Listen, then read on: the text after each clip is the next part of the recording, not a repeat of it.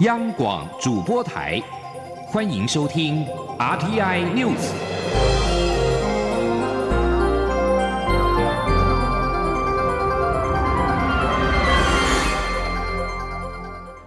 各位好，欢迎收听这节央广主播台提供给您的 RTI News，我是陈子华。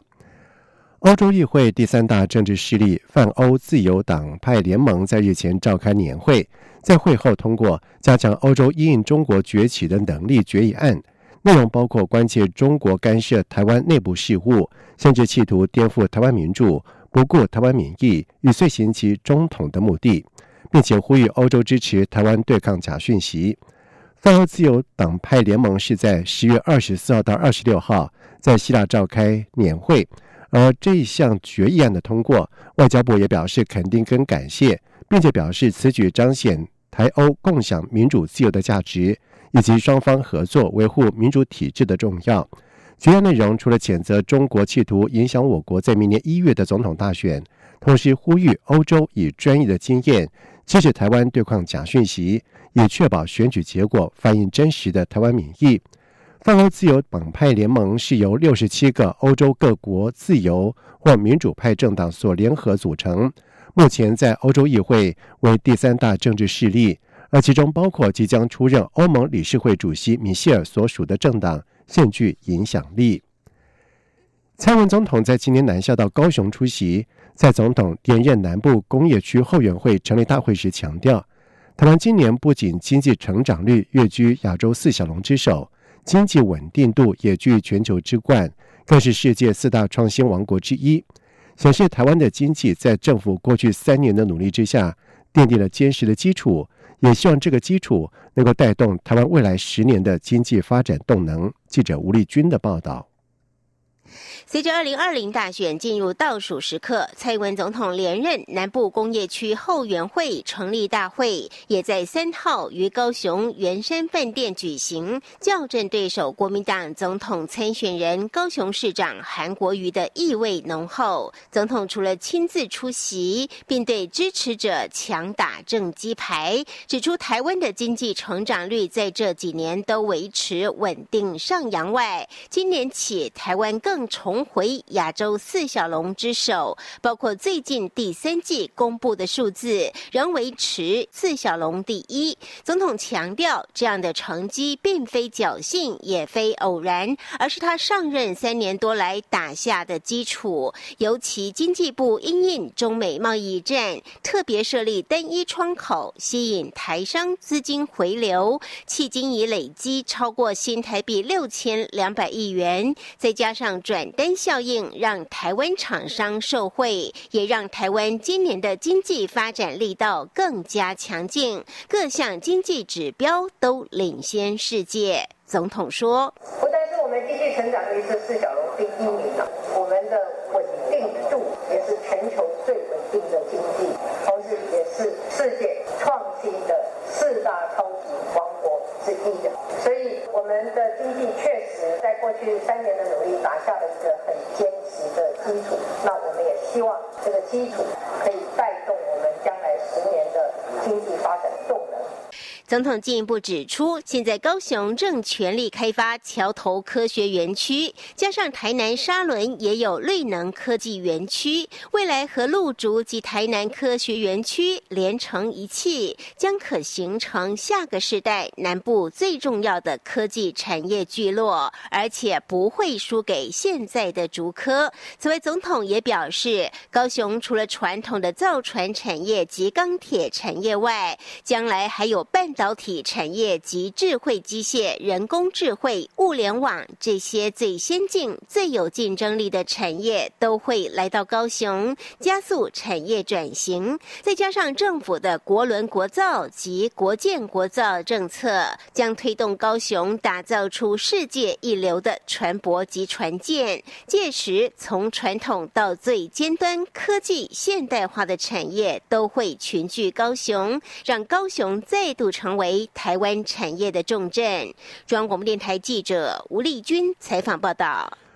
国民党总统参选韩国瑜在近日抛出了政府应负责协助青年将学贷利息降至最低，甚至所有的银行都不向学生收取任何利息，由政府补贴。国民党立法院党团总召曾明宗以及副书记长许玉仁、台北市议员李明贤等人在今天召开记者会，呼应韩国瑜的政见。曾明宗表示，二零一八年底的个人学贷总人数达到了八十四万人，平均额度为新台币二十一点二万元，而其中还不出学贷的人数高达有三十九万八千人。他们被廉政中心注记，希望政府看到这些情况。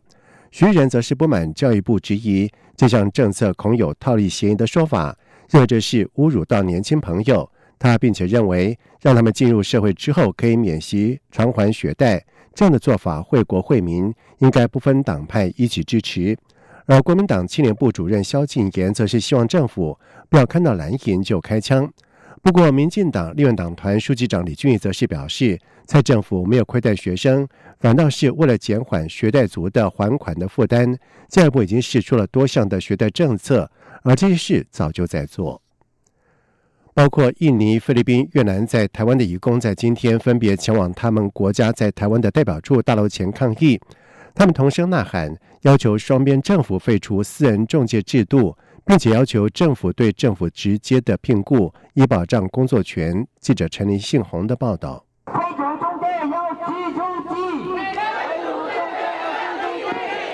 台湾移工联盟三号率领百名外籍移工，分别前往印尼、菲律宾、越南的驻台办事处抗议，要求双边政府废除私人中介制度，并由政府对政府直接聘雇，拒绝被中介剥削。越南移工阿登说。我们想那个政，想那个政越南的政府对做跟那个台湾的政府做的，我们不想有中介的，因为中介每个月他们收费我们很多钱，然后他们没有服务我们的，我们有什么问题打电话他们都不接的。二十一岁的阿登两年多前来台湾工作。他说，原本在车床公司上班，但老板会打人，也打其他的员工，他受不了，由别的中介转接到食品工厂工作。但没想到转换新雇主，新中介却要求要新台币五万元的费用。阿登说，给了中介五万元，也没有拿到收据。新中介还威胁他，要收据就回越南或找其他中介找工作。阿登说：“跟他们讲那个，你们说我什么费的，然后可以给我们做那个数据吗？他说那个没有数据，你去回越南的，你来台湾的，你也没有数据，在台湾也没有数据给你们你们的。你你你想换工作，你你啊，你来工作你不想啊，你去找其其他人啊。如果如果你要数据的。”台湾义工联盟指出，台湾在二零一六年废除就业服务法第五十二条，有关外籍义工在台湾工作三年得回去母国一天的规定后，已经减少了外籍义工回国再被剥一层皮的疑虑。但如今却仍有不孝中介及牛头要求外籍义工付转换工作两万至八万的买工费，因此最终解决之道，只有废除私人中介制度，才能免除外籍义工遭剥削的命运。中央广播电台记者陈林信宏报道。而对于工团体提出废除中介制度的诉求，劳动部劳动力发展署表示尊重团体的意见。但是目前市场大多数的雇主都是委任中介公司来办理相关的手续，所以还是要回归到市场的机制来讨论。桃园国际机场管制区在昨天遭到了一名外籍男子擅自的闯入，还爬上了预备起飞的华航班机的起落架，所幸被后方等待的韩亚航的机长发现，及时通报了塔台，而桃机也随即会同航警局派员制服带回侦讯。而这名外籍男子在今天被移送到桃园地检署之后，仍然不愿意配合调查。检察官认为犯罪嫌疑重大，申请羁押。而桃园地方法院也在晚上表示，考量到该名外籍男子在台湾没有住所，显然有逃亡的疑虑，所以裁定予以收押。另外，昨天在垦丁龙盘公园发生的无动力滑翔机砸死林姓妇人案，屏东地检署主任检察官陈义立在今天表示。美国籍男子涉嫌过失致死罪嫌，预支交保二十万元，且限制出境出海，并且同时命他交付护照以及旅行文件，以防止逃匿。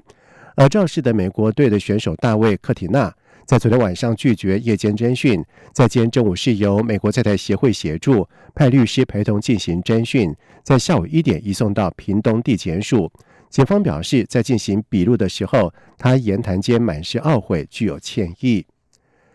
美元对人民币的汇价在八月是贬破了七元的重要的心理关口。不过，在十月中旬，美中贸易谈判报佳音，双方预计签署协议，汇价从七点一元区间是涨到了七点零四元。不过，由于美中贸易战已经影响到中国经济的前景，目前仍有外资金融机构认为，人民币将在十一月中旬贬到七点二元。